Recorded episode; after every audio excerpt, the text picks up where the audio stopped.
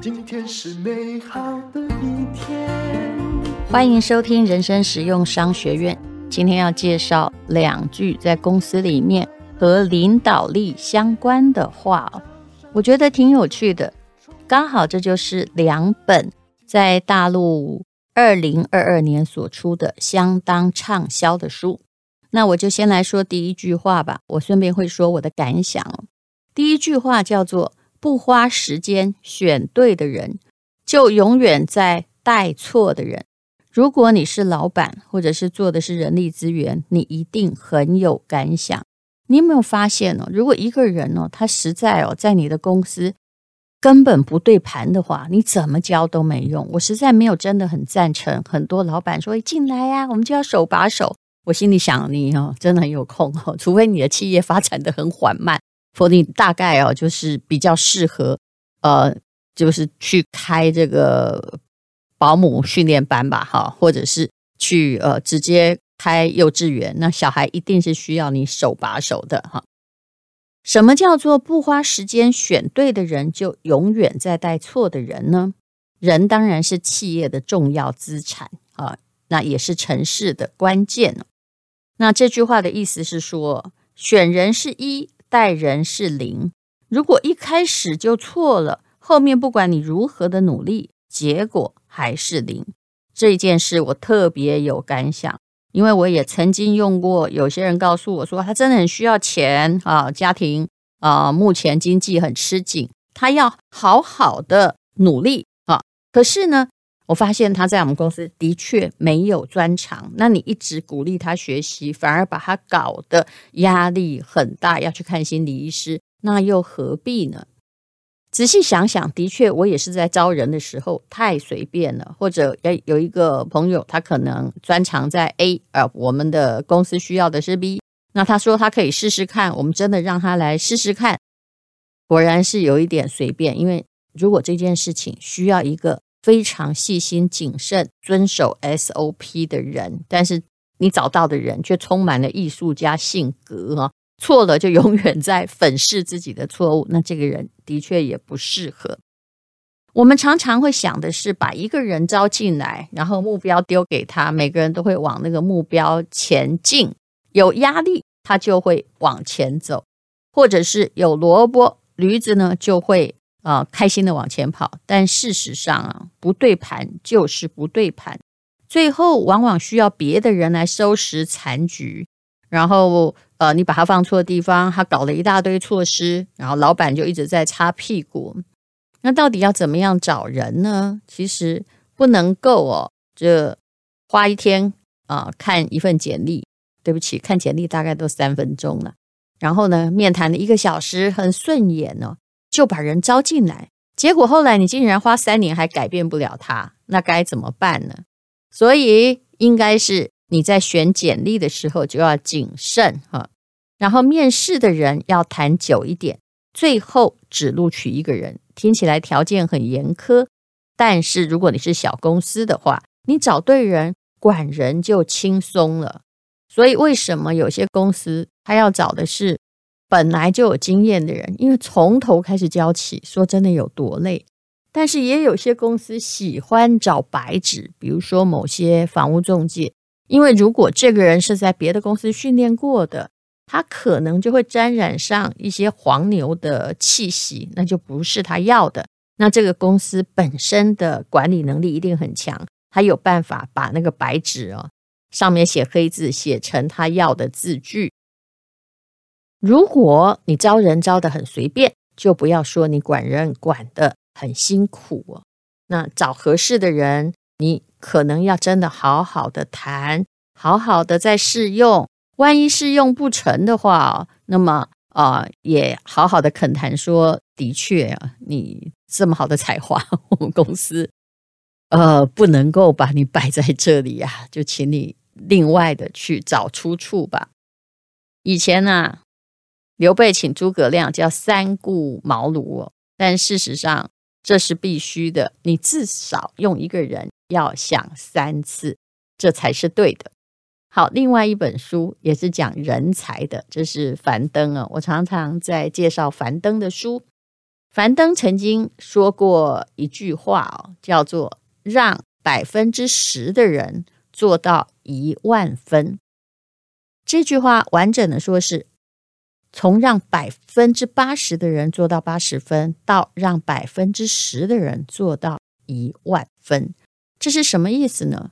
也就是你要体认到环境已经变了，以前是劳动密集型，现在大部分的行业靠的不是人们的手，而是人们的智慧，已经变成了知识生产型。对一个企业的成功而言，一个与众不同的 idea，还有呃非常精彩的能够设计什么爆款的产品，或有，有特异想法的人。是非常重要的。其实这个也造成了，无论如何在薪资市场上肯定是贫富不均的。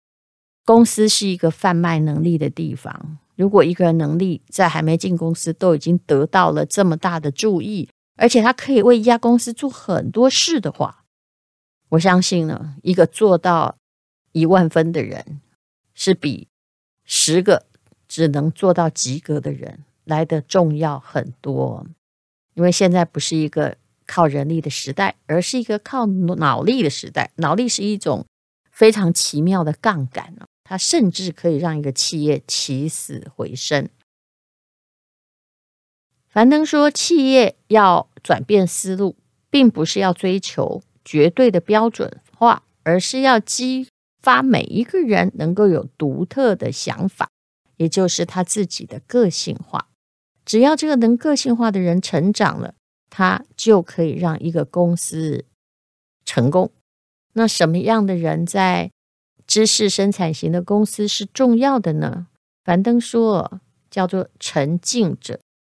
你是不是一个沉浸者？对的，就是好像一块毛巾浸在一盆水里那种感觉。如果一个人想要与众不同，那就要沉浸在一件事情里面思考。钻研还有自我琢磨，而不是老板要求我才做。被动型人才恐怕在二零二三年之后已经行不通了。而且现在啊，以前都会有很多的中间行政阶层，也就是哎，老板不跟员工主动见面，然后叫这个上司去管理，然后去把他的命令发布，但中间一定会有误差那，跟这个管理人好不好也有关系。可是现在讲什么呢？除非你是一个像郭台铭那么巨大的行业，否则大部分的小公司，只要在一百人之内的，你根本就是几乎不需要中间的管理者，因为一个 mail 就可以发得出来。那么各部门呢，就可以互相商量，各司其职，就是没有需要一个啥都不做的管理者。这种啥都不做的管理者，以前是很多的哦。像我们以前在报社啊，就是如果你要当这个某一个部门的主管的话，比如说国际翻译部吧，你自己并不需要翻译哦，但厉害的他会帮大家改稿啊。不然的话呢，其实常常就是在跟老板应酬啊，然后员工把稿子交出去就好了，他自己可以 do nothing。可是现在大概不太需要什么都没做，只会喝酒的行政人员了。那么以后在一个公司里面，如果你看到一个年轻人，他很会剪接、剪片子，你就让他剪，不要干预，不要插手，看他能发挥成什么样子。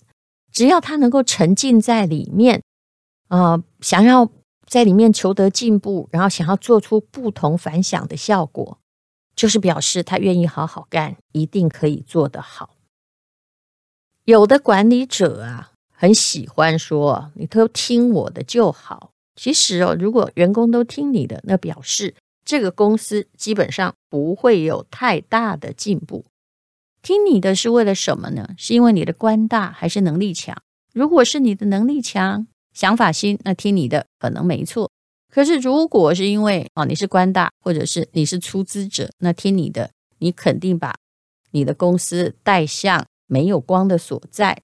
因为管理的人或创业者不全是聪明人，很多的管理者啊，尤其是那种中层管理者，呃，在我当上班族一段时间，然后在电视台这样一路过来，我发现很多管理者其实是不懂的，不懂还怎么样呢？瞎指挥，那都听你的，那你就变成公司的瓶颈。我记得我 N 年以前在某个广播电台，不是我现在的这一个，曾经遇过一个真的不懂装懂的人。他唯一做的一件事情就是，呃，就是见人说人话，见鬼说鬼话，见老板讲好听话啊。然后在我们面前讲很好听话，在但在背后又不是。他是怎么样瞎指挥呢？他看你的节目好像刚刚做，收听率还没有很好，他认为啊，呃，他要来接管你的节目哈，比如说接 call in 的话啊，他觉得你不能够就是草草的就讲完，应该要跟打来的人深聊。于是他那天呢，就派一个人去管我的节目。你知道打来的刚好是一个精神有问题的人，他讲话逻辑都断裂，而且呢，呃，我相信你要是听这个广播的人，你应该马上断掉，因为你会知道他疯了啊！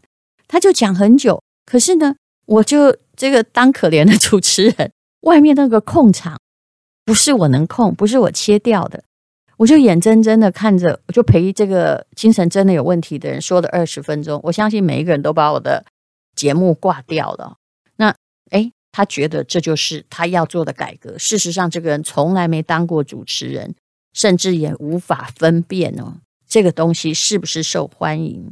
所以，管理者不全是聪明人，不全是专业者，因为以前会出现很多非专业人才出现空降在公司里面的。其实，这样的人就是他的职位很高，会误导公司。相信你的公司里面也有。不要让你所有的员工都变成工具人，工具人是没有活力的。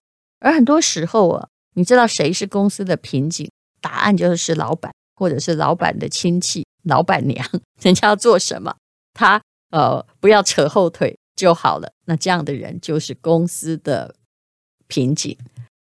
未来的公司是这样的，要有活力的人，愿意沉浸在他喜欢的工作的人。